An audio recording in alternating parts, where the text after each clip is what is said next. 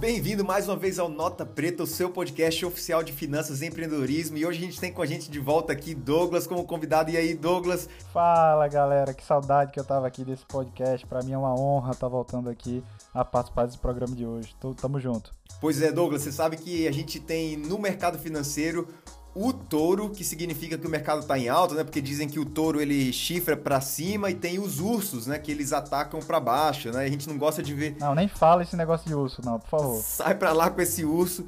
Mas hoje a gente vai conversar com o famoso Vai Tourinho! Vai Tourinho! Cara, muito massa o programa hoje, eu tenho certeza que vai ser muito bacana, porque o cara é fantástico. Eu sou fã do Minuto do Touro aí, Vai Tourinho. Eu aprendo pra caramba todo dia com ele, tenho certeza que vai ser muito bom. É isso aí, pessoal. A gente vai conversar com o Pablo Spire. Ele dá uma aula sobre economia. A gente vai falar um pouco sobre a visão macro de mercado, entender eleições americanas, o que que funciona, o que que te afeta na hora dos seus investimentos, entender um pouco da jornada de sucesso dele. E eu tenho certeza que vocês vão gostar demais. Então fica com a gente até o final. Mas antes eu queria convidar você a seguir a gente nas nossas redes sociais, no Twitter e Instagram, arroba NotaPretaCast tem o Instagram do Douglas e o meu é o MJ Brito. Não deixa de seguir a gente lá e manda seus comentários. Entra no nosso Instagram, participa com a gente, manda suas perguntas, porque isso ajuda a gente a fazer perguntas mais relevantes, o que você quer escutar. A gente pergunta para os nossos convidados. Então é isso aí. Vamos para o episódio? Roda a vinheta.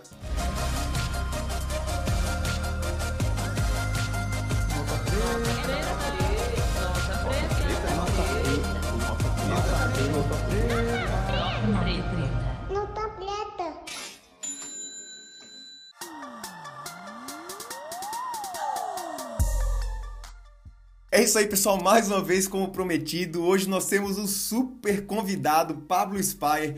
Você já conhece com certeza, mas se não, ele é economista, diretor da Mirai Asset, conselheiro Ancord, com muitos anos de experiência no mercado financeiro. Ele vai bater um papo com a gente hoje sobre uma visão macro do mercado, a eleição americana que está chegando, entender um pouco da história dele, que a gente quer conhecer também um pouquinho mais. Bem-vindo, Pablo, tudo jóia? Olá, Elmer, bem-vindo, bem-vindo a todos os é, ouvintes do podcast. Muito obrigado por me ter aqui, o prazer é todo meu, viu? Pablo, é isso aí. Olha, a gente vai falar um pouco de mercado, mas antes a gente queria conhecer um pouco a sua história. Uh, como que você começou no mercado? A gente sabe que você estudou no exterior, uh, economia e tudo mais, mas como que foi sua história de entrada no mercado financeiro? Você pode contar um pouquinho pra gente? Claro, claro. Bom, eu estou ficando mais velhinho, né? Eu estou com 44 anos. O, eu sempre fui um apaixonado pelo mercado, desde que eu me lembro, tá? Uh, quando eu era muito criança, já eu já gostava, já pedia é, é para minha mãe me levar na bolsa, fazia cursos. Na época era, era Bovespa, né? Você tinha Bovespa e a BMF. E aí eu fazia cursos na Bovespa, estudava. Era realmente apaixonado. Eu nem sei de onde veio tanta paixão, mas eu sempre gostei muito, né? E aí eu, eu bem cedo fiz vários cursos, né? Fui me, me, me, estudando, né? Fui aprendendo, sabia que tinha que ter conteúdo para poder é, continuar na, na, carreira do mercado, né? E fui estudando, fui aprendendo e fui me envolvendo cada vez mais. E já jovem, com 17 anos, eu consegui um estágio numa corretora que chama Ativa, que funciona até hoje, né? Uma, uma corretora bem séria. Eu acho que alguém comprou ele, se eu não me engano, acho que teve um M&A aí, alguém comprou Ativa, não sei nem quem foi, nem me lembro agora. Mas é aí já já muito jovem também, com 19 anos eu mudei para uma corretora que chamava Laeco, né? Lá nessa corretora eu, eu atendia, que até está todo mundo falando nesses tempos agora, realmente eu atendia, era um escritório, não era do, do, do ministro Paulo Guedes, era dele e do irmão, chamava GPG, Gustavo e Paulo Guedes. Eu ficava na linha com o irmão dele, né? A maioria do tempo, o Gustavo Guedes. Mas atendia ele, sim, eles operavam, eram gigantescos no mercado, eram, eram, o mercado era menor, menor, né? E eles eram maiores, então eles eram um percentual relevante do mercado. Isso tinha acabado de sair do Banco Pactual na época chamava.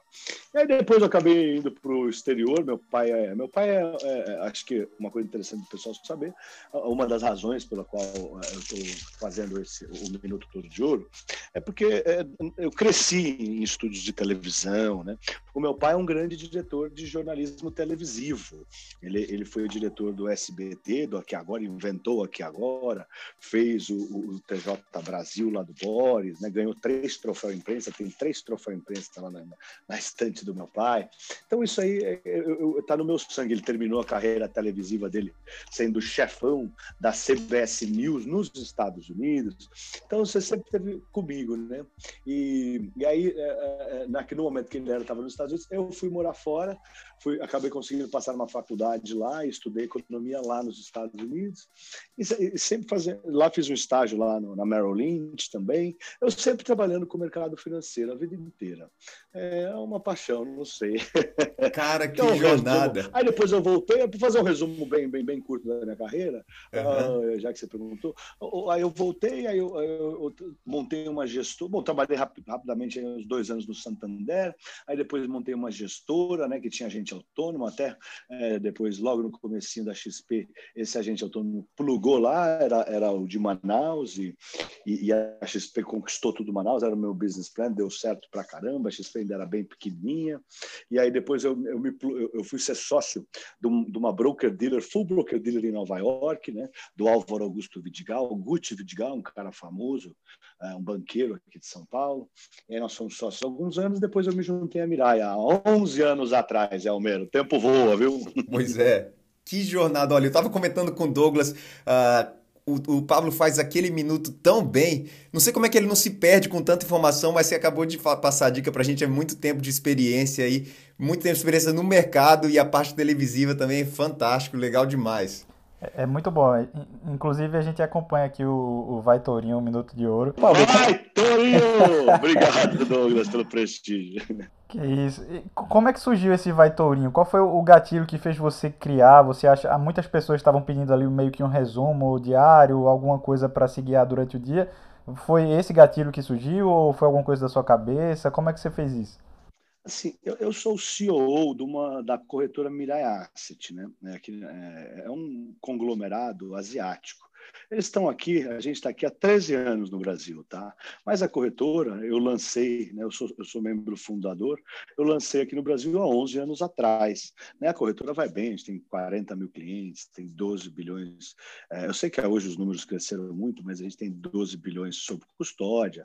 É uma corretora robusta. Mundialmente, a gente é bem maior, né? A gente tem 2 trilhões, tá? É maior do que o BTG e a XP somados, por exemplo.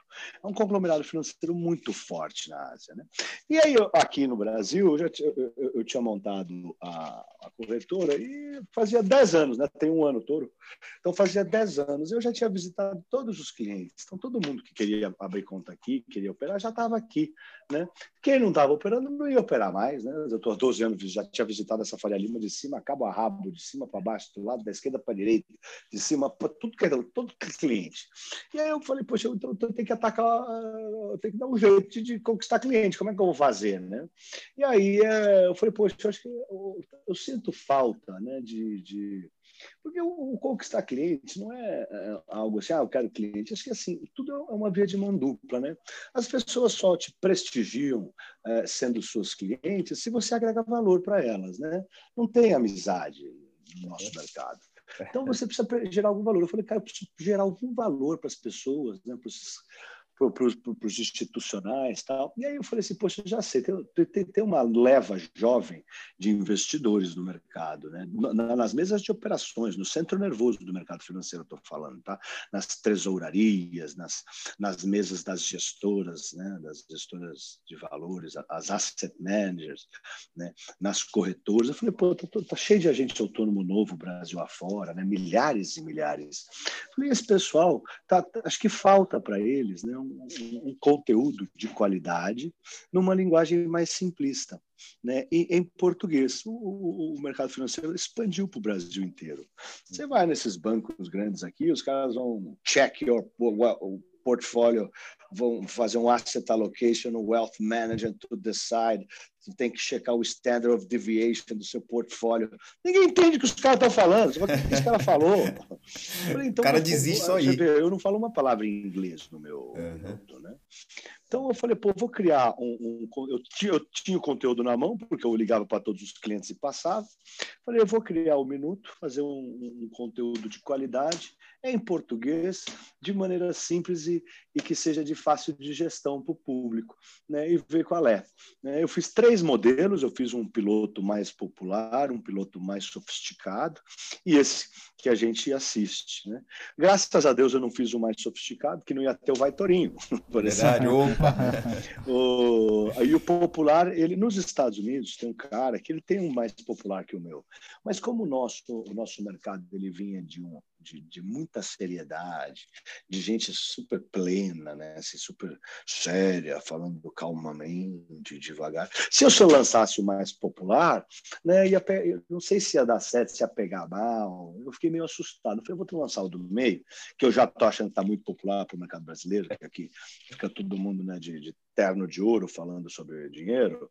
Então é melhor lançar o do meio aqui. Lancei o do meio, graças a Deus pegou. Então foi uma necessidade uh, junto com, com uh, para me facilitar, porque eu já tinha o conteúdo, eu ligava 50 vezes para 50 clientes, eu falei, quer saber? Eu vou fazer um vídeo. Aí falei com meu pai, pedi ajuda para ele, ele me ajudou, a gente montou e lançou. A gente lançou há, há um ano e 15 dias. O, o, Pablo, você não se perde às vezes quando você está indo de tela em tela, mostrando aí os futuros, mostrando as notícias, são muitas informações. Você não chega ou agora já se acostumou, já sabe o roteiro para onde você vai? Como é que funciona essa parte aí? É, não, eu chego aqui às 5 da manhã, né? E aí eu fico analisando tudo até às sete, são duas horas. Então, durante duas horas eu vou digerindo, lendo, monto um roteiro na minha cabeça. Então, é, às vezes você se perde, mas é durante essas duas horas. Na hora de filmar, tá tudo certo. mas durante eu, eu, estudo, eu monto, né? Não é que eu sonho que o negócio vem. As pessoas falam, ah, você chega lá e filma? Eu falo, não, não é que eu sonho com as notícias e falo. eu chego aqui, estudo, analiso, leio tudo, leio a Bloomberg inteira, leio a Refinitiv inteira, né? É, vejo, eu tenho o Valor Pro, que também é muito bom. E, e, e, dali, né? Aí tem a broadcast também, que também é interessante, né? Tem notícias bem relevantes e, e são bem tempestivas, né? A broadcast ela me funciona mais durante o dia. Né? Mais cedo eu uso o Bloomberg, a Reuters e o Valor Pro. E aí eu monto todo esse, esse cenário, monto né, a, a, o speech na cabeça e mando bala. fantástico, fantástico. Ó, eu já peguei alguns insights aqui, a gente estava conversando. Eu sei que o Douglas, como um empreendedor, ele estava olhando você fazendo comentários do quanto você estuda, o quanto você lê e se prepara, e tantos outros aí na sua carreira. E a gente também quer que o pessoal se atente a isso. Nós estamos falando dos detalhes, a gente vai entrar no mercado agora, mas a gente conversa com muitos empreendedores também e eu acho que a gente tem que ver essa diferença, né? Na pessoa que simplesmente faz o trabalho por fazer é alguém que se esforça e busca sempre, olha, eu vou fazer algo a mais, vou fazer algo novo, vou trazer algo diferente. Isso aí é fantástico e a gente agradece ao seu trabalho, uh, o investidor que está aprendendo, né? Só tem a agradecer tudo que você faz para nos ajudar a entender um pouco do mercado, né, Douglas? É, o que obrigado, eu acho, obrigado. O, o que eu acho mais interessante na fala do Pablo é o seguinte é quando ele fala na questão de agregar valor. Então, por exemplo, o mercado já vinha se comportando de uma maneira igual, aquele status quo, né? Então, o que, que ele pensou? Uhum. Qual o meu grande diferencial para conquistar cliente?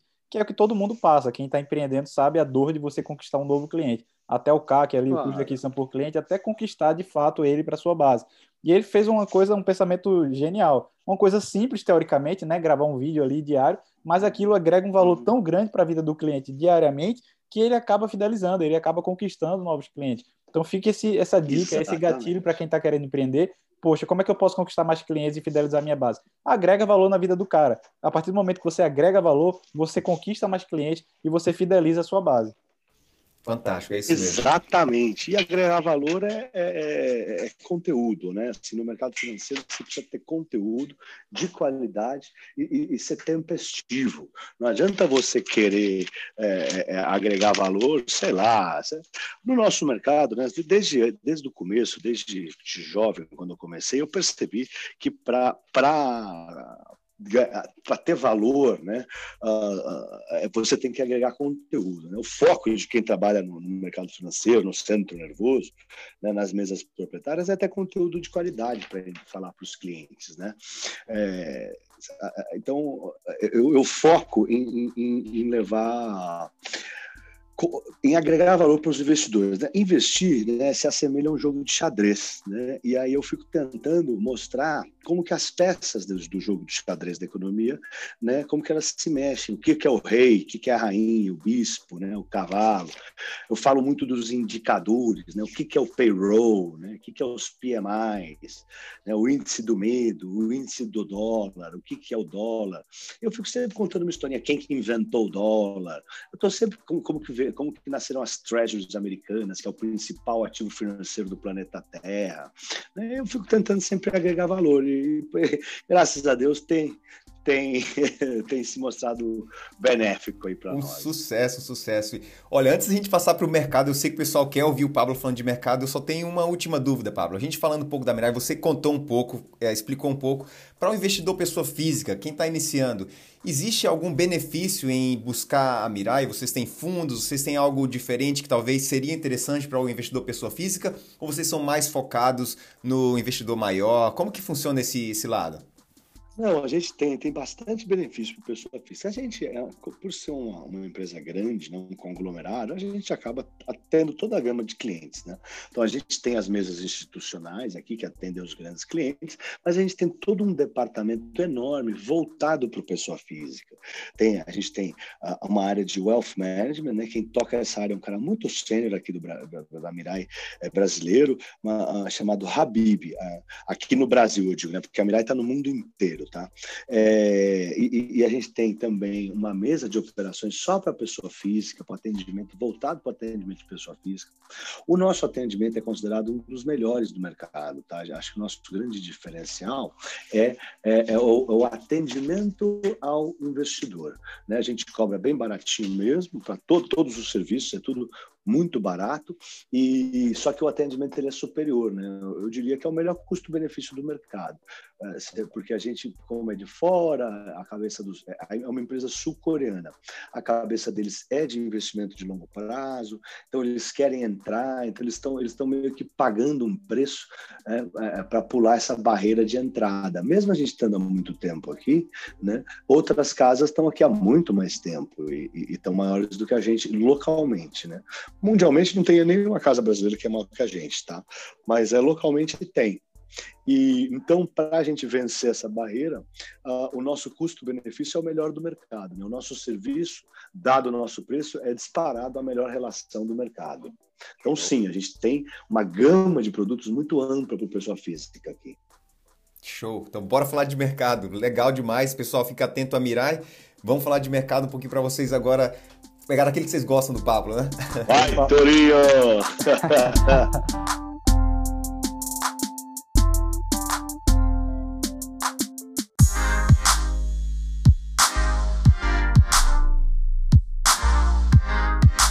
Vamos falar do assunto preferido aí do Torinho e de todo mundo que está nos ouvindo. Pablo, é, um, vamos falar agora um pouquinho mais da visão macro assim do mercado, né? Digamos que se alguém acordasse hoje e quisesse entender é, o que seria o mercado financeiro, como é que a gente poderia explicar de uma forma bem simples, como você já explica, o que é o mercado financeiro e como eu, como pessoa física, posso me beneficiar entrando nesse mercado? Tá. O, o, mercado financeiro, vamos, vamos, dar um passo atrás, vamos entender o que, é a Bolsa de Valores. Eu acho que isso pode ser interessante. Né? A Bolsa de Valores, né, ela, ela é um hub, né? ela é um centro né? para as empresas uh, captarem dinheiro a, custos mais, a custo mais barato do que os bancos, né? e ao mesmo tempo para as pessoas físicas investirem o dinheiro e terem um retorno maior do que os bancos. Tá? As Bolsas de Valores é, são propulsores de industrialização de países. Né? Países desenvolvidos têm bolsas fortes.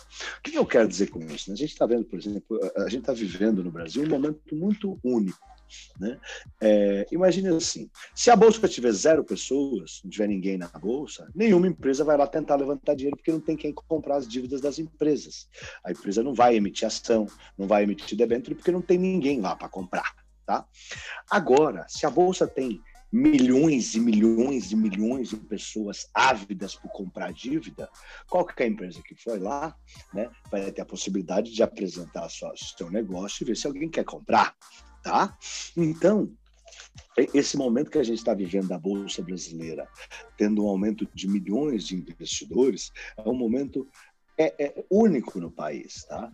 Uh, a, a, a, esse mês que passou, teve recordes de IPO. Esse ano já, já foram mais de 18 IPOs, tem, 10, tem 40 na fila. Semana passada registraram na CVM mais 10 pedidos de IPO.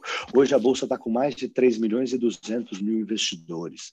Então, é, é a, a, a, as empresas estão podendo uh, entrar uh, na, na, bolsa para é, abrir o capital, para poder captar dinheiro, para poder ampliar os seus negócios, investir nos seus negócios, crescer, aumentar a fatia de mercado e lucrar mais. Né?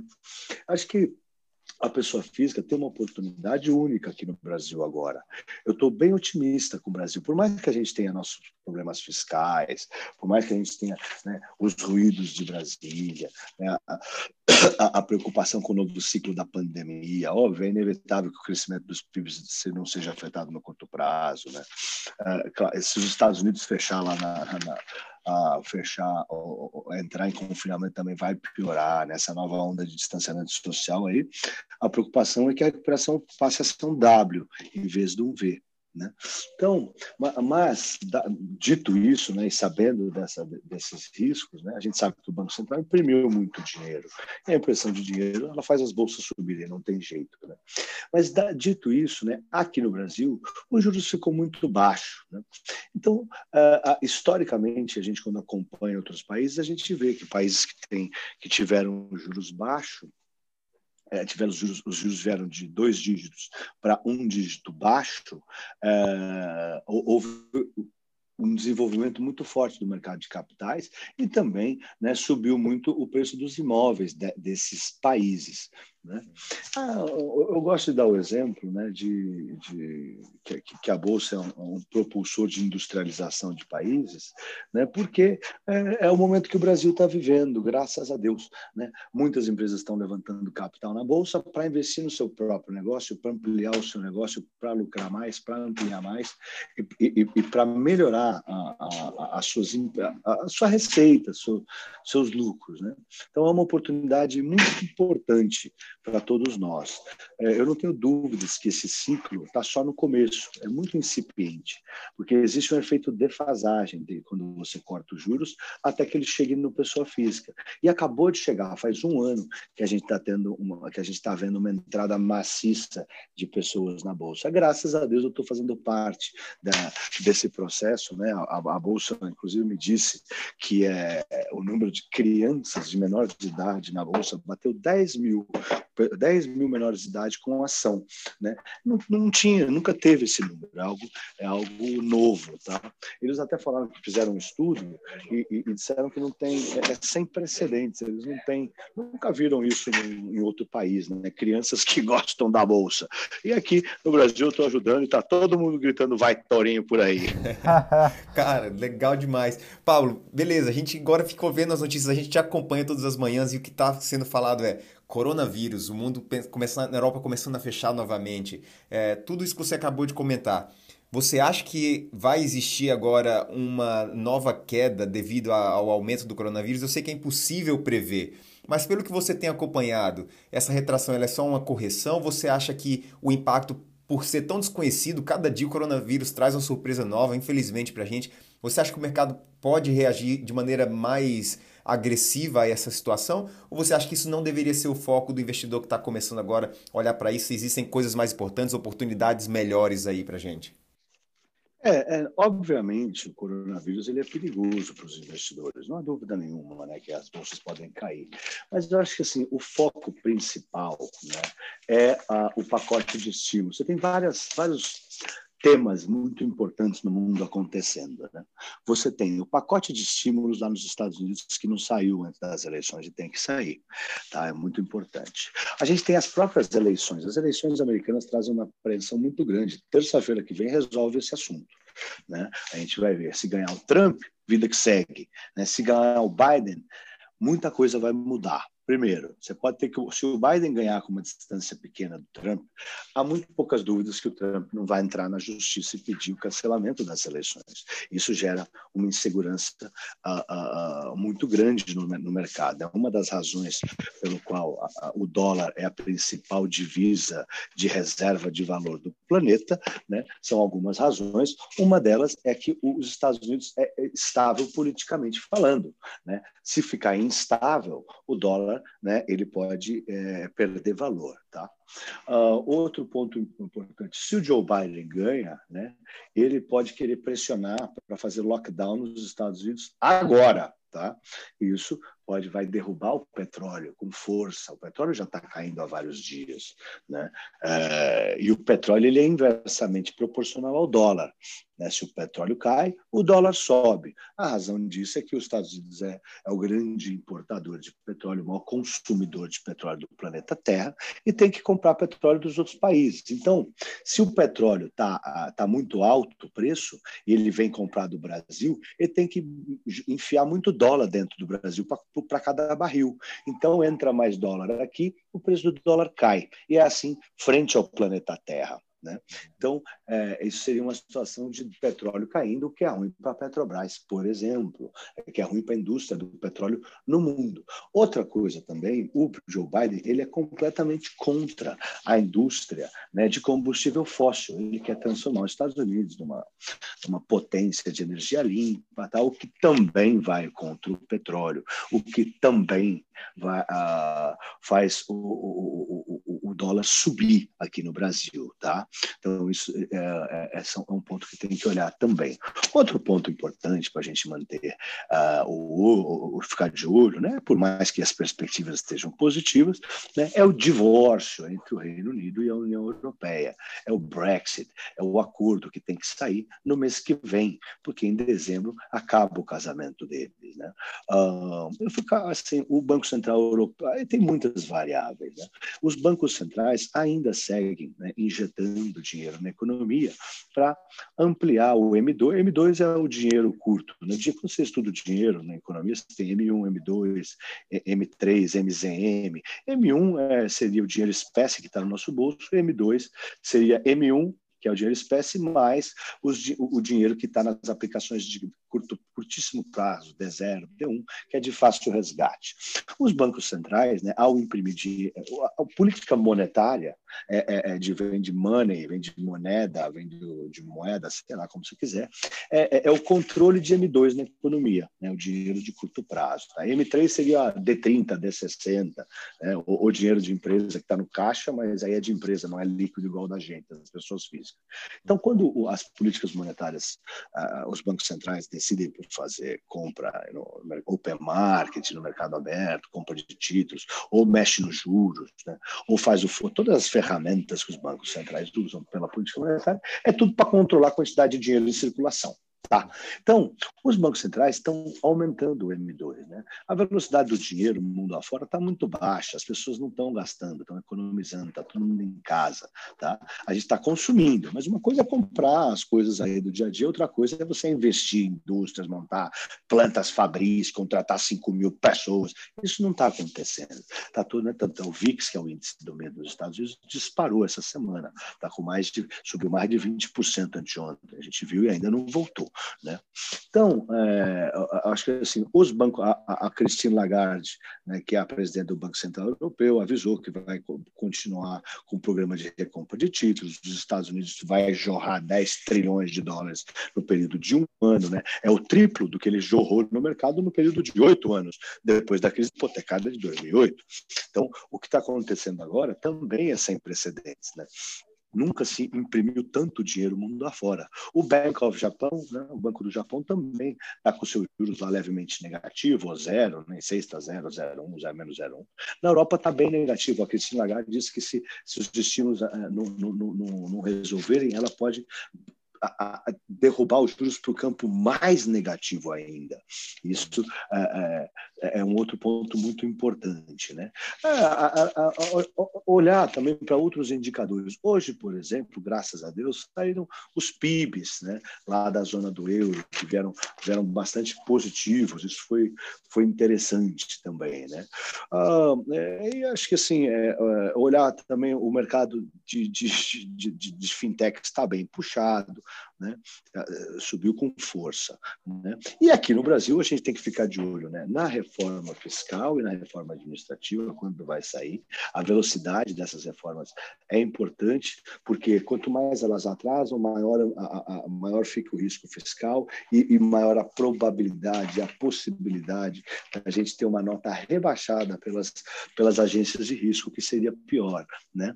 Pelo menos a gente viu aí os dados do, do, do emprego ontem vieram um pouquinho melhor. Hoje vai sair o PNAD, nem sei se saiu, deixa eu ver se saiu o PNAD hoje, porque ia sair os dados do desemprego aqui no Brasil.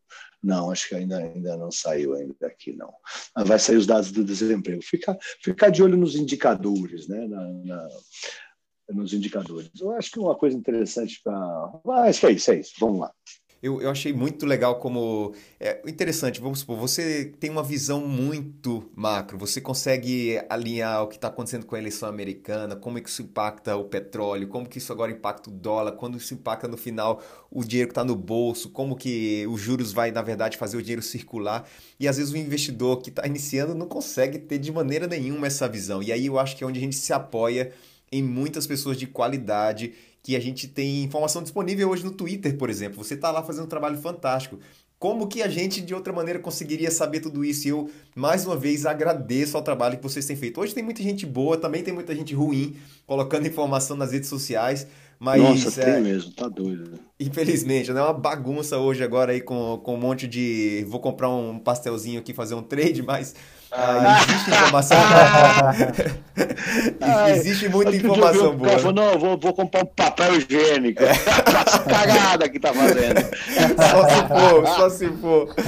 Ah, pois é demais, cara. Então, tipo, pra muita gente, achar informação de qualidade é difícil. E a gente agradece vocês aí, né? Que tem feito por, por todo mundo, passando informação de qualidade, né? interpretando o mundo pra gente, né? É, fazendo a leitura, né? Ah, eu tenho muito tempo já, já é que tá muito... o, o, o mercado, você é, é, é, na verdade, a grande verdade é que o mercado financeiro, ele, é, tudo é simples, só que é muita coisa. Essa é a verdade, né? Então tem tanta coisa que aí fica complicado. Mas na verdade, na hora que você vai ver, todas as coisas são simples de estudar, tá? Eu, eu até estou junto com a jovem, eu estou na Jovem Pan agora, né? Faz três meses, quatro meses, nem sei, o tempo tá voando aqui. É, esse Covid, esse coronavírus deixa a gente maluco, né? Então o tempo tá voando. Mas eu estou com eles há alguns meses lá na Jovem Pan, a gente decidiu fazer um curso para ensinar a leitura dos indicadores para os investidores, né? para explicar o que, é o payroll, por que, que se o payroll americano vem alto, a bolsa sobe, o dólar cai, por que, que se vê muito alto, a bolsa sobe, o dólar sobe também. Aliás, o que, é um payroll alto, o que, é um payroll médio, o que, que é um payroll baixo, como funcionam os PMIs, que medem as temperaturas das economias. Então, vai ser uma leitura, né? Porque eu senti falta disso, não tem mesmo né, no, no Brasil. Brasil. Eu dei uma procura, eu falei, caramba, não tem um curso assim. Eu fiquei, porque, na verdade, me chamaram para dar, dar um, um, curso de MBA, né? Eu fiquei pensando, pensando, aí, aí, veio essa ideia desse curso, eu procurei e não achei. Eu falei, cara, mas isso aqui não é tão grande para o MBA. Eu falei com a Jovem Pan e falei, vamos fazer esse curso então aí, para a gente ensinar como ler os indicadores e para que, que eles servem, como que eles podem ser interpretados e como que eles podem ajudar a gente a navegar nesse mundo de investimentos. Né? Uh, o mundo de investimentos é sofisticado e está cheio de tubarão aí querendo fazer parecer mais difícil, até para os investidores sentirem a necessidade de ter que estar junto deles e tal. Né? Eu não, eu tento falar aí da maneira mais simples possível, sempre lembrando que ninguém sabe o futuro, porque todo mundo que fala, não, você sabe, o que, que você acha? Não, não tem a menor ideia. A função de economista é explicar o que aconteceu até agora, né, com os dados econômicos. Daqui para frente é tudo tarólogo. Né? Não tem como, né? nem os mais sofisticados do mundo conseguem. Você vê nessa crise do coronavírus, é o próprio Greenspan, o próprio Greenspan, Jerome Powell, estou ficando velho, o Greenspan era muitos anos atrás, uma década atrás. O, o próprio Jerome Powell né, disse: oh, a gente não tem a menor condição de fazer nenhuma previsão crível, traçar nenhum cenário, a gente não vai falar com o povo durante três meses. E eles se, se, se absteram de falar durante mais de 90 dias, porque não tinha a menor ideia. Então, se tem o Banco Central americano consegue entender o que está acontecendo, imagine esses vendedores de sonho aí da internet. Né? É, eu não sei lá nos Estados Unidos, mas aqui no Brasil a gente tem vários bots que conseguem prever aí 30, 70 dias para frente. Pra ganhar muito Vou botar lá um trilhão da Mirai, ver quanto pois. ele é, mas brincadeira. Os caras, os caras, quando vem com um sonho desse, eu tenho um trilhão para botar nessa estratégia. Pô, ah, se fosse tão fácil assim, tava todo mundo rico. Ah, se fosse tão fácil, a gente já melhorava todo o dinheiro do planeta Terra para nós. Com certeza. Mas pronto, você pegou um ponto-chave, eu já vou pegar isso aí com você, é, é, pegando esse gancho. Muito dinheiro aí para resolver o problema do mundo e tudo mais. Com tantos incentivos, o Banco Central Americano, o Banco Central Brasileiro, dos países tomando iniciativa aqui e ali, resolvendo um problema aqui, fechando um buraco ali.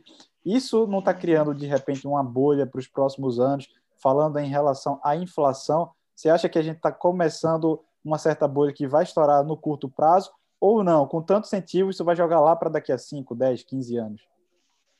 É, eu acho assim, o, o, desde foi em 1862, lá no governo do Abraham Lincoln, aliás, é por isso que ele é tão famoso também, né? que foi que a primeira vez que eles imprimiram dólar sem colateral em ouro. Tá? Foram os primeiros 150 milhões de dólares emitidos. Foi no meio da guerra lá, que estavam quase então, tentando separar os Estados Unidos. E de lá para cá só se imprimiu dinheiro. é isso. Né? Então o pessoal vai imprimindo dinheiro. Eu acho que uma bolha, eu não sei se tem uma bolha, tá? Não, consigo enxergar isso, é muito maior do que eu posso ver. Porque tem. Tá? O que os investidores têm que entender é que a gente sabe 10% da missa. Né?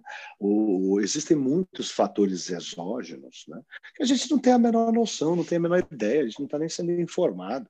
Então a gente não tem como prever essas coisas. Está tendo bolha, se não está tendo bolha. O que dá para a gente fazer uma inferência é que eu acho muito difícil com toda essa impressão de dinheiro, não tem inflação mundial. Isso eu acho muito difícil. Né? Por quê? Porque daqui a pouco todo mundo vai ter 10 milhões de dólares. Daqui a pouco você vai ter 10 milhões de dólares, eu vou ter 10 milhões de dólares, seu amigo vai ter 10, o Douglas 10, a sua mãe 10, sua tia 10, sua, sua prima 10, todo mundo vai ter 10 milhões de dólares, não tem como. Todo mundo ter 10 milhões de dólares não subir o preço das coisas. Então, é óbvio que o preço das coisas vai subir, né? fica meio claro. Mas o que está acontecendo, que os Estados Unidos estão tá com problema nesse ponto também, é que eles, os bancos não estão repassando dinheiro para as pessoas. Né? Tanto é que o, que o Federal Reserve está querendo fazer um novo plano de mandar dinheiro direto para as pessoas, pular os bancos. change Né? Porque a, a, o, o, Banco Central aumenta a, a emissão de M2 para que as pessoas gastem mais, para que a pessoa gire a roda da economia, para que as pessoas consumam, para que esquente a economia, para que as empresas vendam mais, para que as empresas lucrem, cresçam e, e não pare de girar a roda da economia. Né? É, é, é, é isso é o, o, mercado aberto, o open market que todo mundo fala. Quando um banco central quer injetar dinheiro, ele compra os títulos que estão no mercado. Né? E aí aumenta o, a tal da, da, da, do balanço patrimonial que, que significa quando a gente, os caras falam, ah, está aumentando o balanço patrimonial do Fed? É um jeito difícil de falar que ele está injetando dinheiro no mercado. Ele pega, compra os títulos, aí esse, tudo que você compra vai para o balanço, é isso. Ó, oh, comprei aqui esse título, vai para o balanço. Comprei esse título, vai para o balanço. Né? Então, isso significa aumentar o balanço patrimonial, é comprar o que está na rua. Estão até brincando lá nos Estados Unidos, as pessoas falam, ah, os caras estão comprando até bolinha de beisebol usada, né? É, é, eles estão injetando muito dinheiro para aumentar o M2, né? Porque a velocidade, só para vocês saberem, a velocidade do dinheiro, lá para os anos 2000 nos Estados Unidos, né, que é a, a rápido troca de mão, e isso é muito importante né, para a roda da economia ficar girando. Se a velocidade for zero, travou a economia, quebrou tudo. Né? Então, quanto mais alta a, a velocidade do dinheiro, a, a economia está girando mais rápido. Sempre lembrar que crescimento econômico anda de mão dadas com inflação. Né? Então, por isso, daí fica. E economia é um jogo de cobertor curto. Né? Se você, se você, você sempre tem que sacrificar. Se você deixa a inflação comer, né, você sacrifica. Uh, para você ter crescimento, você tem que sacrificar a inflação. Se você sobe os juros para não ter inflação, você sacrifica né, o consumo, fica mais caro consumir, e aí você sacrifica o, crescimento, aí você sacrifica o emprego. Então, a economia é um jogo de cobertor curto. Né? Então, o, Banco Central, lá nos Estados Unidos, eles estão querendo ampliar a, a, emissão de dinheiro, porque no jogo do cobertor curto está muito pior, está né? Tá tudo parado. Mas os bancos não estão repassando, então eles vão ter que dar um outro jeito. Mas tem que lembrar que na economia tem algo que se chama efeito defasagem. Então, mesmo que, que, que, todo mundo imprime dinheiro, você tem efeito de defasagem, que tem várias razões para ter efeito de defasagem. O cara que recebe dinheiro quer ver se é isso mesmo, se não é. Né? No, no, por exemplo, quando o Banco Central corta os juros, né? Não é, os bancos não repassam imediatamente para nós. Né? Se você corta só um pouco os juros, não é que todo mundo que tem apartamento vai lá renegociar sua dívida por causa de 0,25. Não, mas se cortar 3%, sim. Então, tem, tem, o efeito de defasagem ele é muito presente na economia. Então, o Banco Central também deve estar analisando lá, já se passaram seis meses do começo da impressão maciça de dinheiro, e, e, e não está chegando. Né? A inflação não está preocupando os americanos. Lembrar também que cada país tem a sua peculiaridade. Nós somos um povo, a gente é uma raça muito mais assustada com a inflação do que os americanos. A gente tinha superinflação, vocês são mais jovens, vocês não vão lembrar, mas eu me lembro de quando eu ser criança, a gente tem que correr no supermercado para pegar as coisas antes de vir a maquininha que aumentava o preço. Já ouvimos então, história. É, né? a gente, é, então, para nós, para a gente imprimir dinheiro, é muito mais difícil, a gente tem medo. Né? Os americanos não tem medo, não. Vão estar imprimindo que se dane. Eles imprimiram muito dinheiro. É, eu acho que a inflação mundial virá. Senão, vamos ter que mudar aí, estudar de novo. Porque assim, imprimir dinheiro sem parar e a inflação não, não vem, então vamos imprimir dinheiro. Não é possível, entendeu? Pablo, muito legal. Olha, você estava comentando, você primeiro deu uma aula sobre economia e depois você fez uma leitura geral. E só um comentário para quem está nos ouvindo: se você não conseguiu pegar os detalhes, volta e escuta de novo, porque só pela sua introdução explicando um pouco da bolsa, explicando o que, que era o M1, M2, você continuando a explicar, eu já estava entendendo um pouco mais. Então é, é muito legal a maneira didática como você ensina e como você explica isso daí. A gente está chegando ao final do nosso tempo, mas eu tenho uma última pergunta. Uh, a gente. Uh, Hoje, olhando para o mercado, olhando tudo que a gente consegue entender, né? tem muita coisa que não dá para prever, né, ninguém tem bola de cristal, mas você consegue ver algum setor que hoje, na situação da bolsa, está talvez sendo beneficiado pela situação, ou com a eleição americana, talvez é um pouco mais resiliente, isso não é recomendação, mas você teria, olha, eu acho que isso aqui pode ser beneficiado, então é bom ficar atento nesse setor. O pessoal gosta de saber disso. Eu sei que, mais uma vez, pessoal, isso não é recomendação, mas você tem alguma visão dessa maneira? Eu acho que o setor de varejo, né, principalmente os que as empresas que se uh, especializaram no e-commerce, né, então o varejo de e-commerce uh, deve vir bastante bem, tá?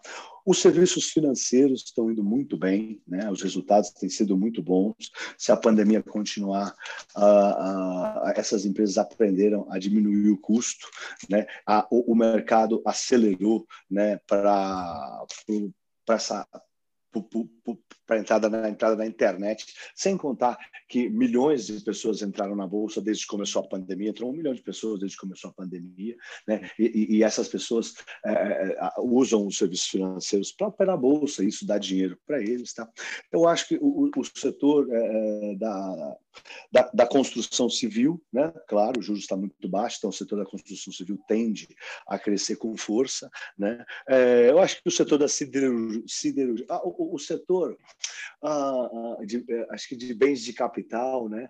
Ah, bens de, é Marco Polo, VEG, né? Não dizendo essas empresas, Randon, é, esse é o, é o, setor de bens de capital, uhum. né? Eu acho que pode ir bem também esse setor, né? É o setor de siderurgia, porque alimenta, né? CSN de Minas, Gerdau, eles, eles, eles fornecem os insumos, né? Para esses setores, é, acho que é isso, acho que tá bom, né? Acho que é isso, acho que é isso. Acho que o, quem pode sofrer com os novos confinamentos, obviamente, são os setores da aviação, o setor de, de, de, de, energia fóssil. Né? É uma coisa interessante né, nessa, nessas minhas andanças lá por Nova York, essa nova geração dos investidores, dos traders, não gosta de energia fóssil mesmo. Não à toa, as ações da Tesla dispararam tanto depois que o preço do petróleo ficou negativo lá em abril. Vocês lembram que o preço de petróleo no futuro ficou menos 37 dólares? Pois é. Ali foi um, foi um choque. Aquilo, é, isso são indicações dos mercados. Aquilo é um indicador claríssimo. É a primeira vez na história que o preço do petróleo fica negativo. É claro que aquilo é um indicador de mudança de tendência.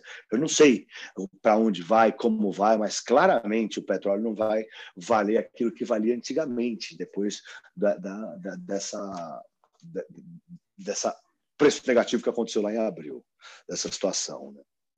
Paulo, legal demais. Eu queria te agradecer, mas agora aquele último conselho para quem está iniciando, se tivesse um sobrinho que fala assim, olha, vai começar a investir, qual seria o seu conselho para quem está iniciando? E a gente termina às vezes com uma dica de um livro, talvez que você é, aconselharia o pessoal a ler e se preparar para estudar bastante para o mercado financeiro? Acho que assim, quem quer começar no mercado financeiro, começar devagar, né? investimento é um jogo de paciência.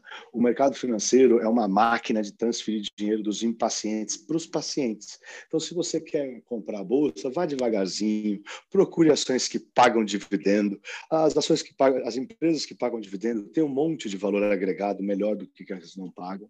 Né? É claro que uma ação que não paga dividendo pode até ser melhor do que a que paga dividendo, mas um, um investidor novato nunca vai saber. Né? Uh, acho que eu, eu, gosto de falar assim, ó, uma, um, por exemplo, uma empresa que paga dividendo, eu tenho certeza que ela dá lucro. Né? Ela está pagando, está dividindo lucro. Uma empresa que não paga dividendo, ela pode estar tá dando lucro, mas pode não estar. Tá. Ela não está pagando, ela está falando que dá lucro, mas ela não tem certeza. Né? Uma empresa que não paga dividendo, ela não tende a ter um monte de investidor que quer receber dividendo. Né? Então, as empresas que pagam dividendo tendem a subir mais na bolsa. Né? Uma empresa que paga dividendo, ela tem mais facilidade de levantar uma dívida para investir no seu próprio negócio. Aliás, é essa é uma das razões para porque elas pagam dividendo. Você não é obrigado a pagar dividendo. As empresas pagam dividendo porque elas querem ter uma base de clientes, de investidores maior e para quando elas precisarem investir no próprio negócio, elas poderem ir para o mercado de capitais e abrir as suas ações e vender, fazer um follow-on, fazer uma, oferta adicional e levantar mais dinheiro para investir no próprio negócio, para poder crescer e para poder lucrar mais. Então, é, é, é, esse é o tipo de empresa que eu quero ser sócio. O cara até quer, quer crescer quer lucrar mais, né? Se está pagando dividendo, está dando lucro. Se está dando lucro, o comando é bom. Então, uma empresa que está dando lucro, que tem um comando bom, que quer crescer, que quer investir e que tem facilidade, que vai continuar pagando. Então, eu acho que assim, você diversificar nos setores, procurar empresas que pagam bons dividendos, essas empresas tendem a crescer mais de valor do que as que não pagam, mesmo que às vezes demore. E, e, e a bolsa, né? A, a, o mercado financeiro aqui no Brasil é o, é o último lugar que a gente tem uh, o efeito do juro composto a bola de neve. Então, se vocês quiserem investir é, bem no mercado financeiro, vão devagar diversificando, botando pouquinho dinheiro todo mês durante muitos anos em empresas que pagam dividendos nos mais diversos setores, porque os cisnes negros, que é como esse coronavírus, sempre vão vir. A gente sempre vai ser pego de surpresa por alguma razão, por algum fator exógeno que a gente não esperava. Sempre e para sempre. Não é agora que vai, para sempre vai acontecer coronavírus nas nossas vidas. É claro que numa dimensão menor, é óbvio, mas sempre vai vir algum fator é inesperado e que vai mexer nos mercados do jeito que a gente não sabia. Se a gente tiver montado empresas que pagam dividendo, acho que a gente está bem mais seguro do que empresas que não pagam. Fantástico, fantástico, fantástico. Tem uma dica de um livro para terminar? O que eu mais gosto, que eu sempre indico, que eu tenho indicado, é o, é o Desafio aos Deuses, que eu gosto muito que é a história do risco, a história de como se criou os seguros. Todo mundo que entra no risco aqui da Mirai, eu peço para ler esse livro. Fechado. Pablo, mais uma vez, vai Torinho, muito obrigado vai, pela sua participação. Torinho, vai Torinho, força Toro hoje, força. Bela bola, bom dia de trabalho para você. Pessoal, mais uma vez, muito obrigado. Obrigado, Pablo. Valeu, Douglas. Até a próxima. Valeu, um abraço. Valeu, Douglas. Valeu, é o meu abraço para todo mundo, todos os espectadores.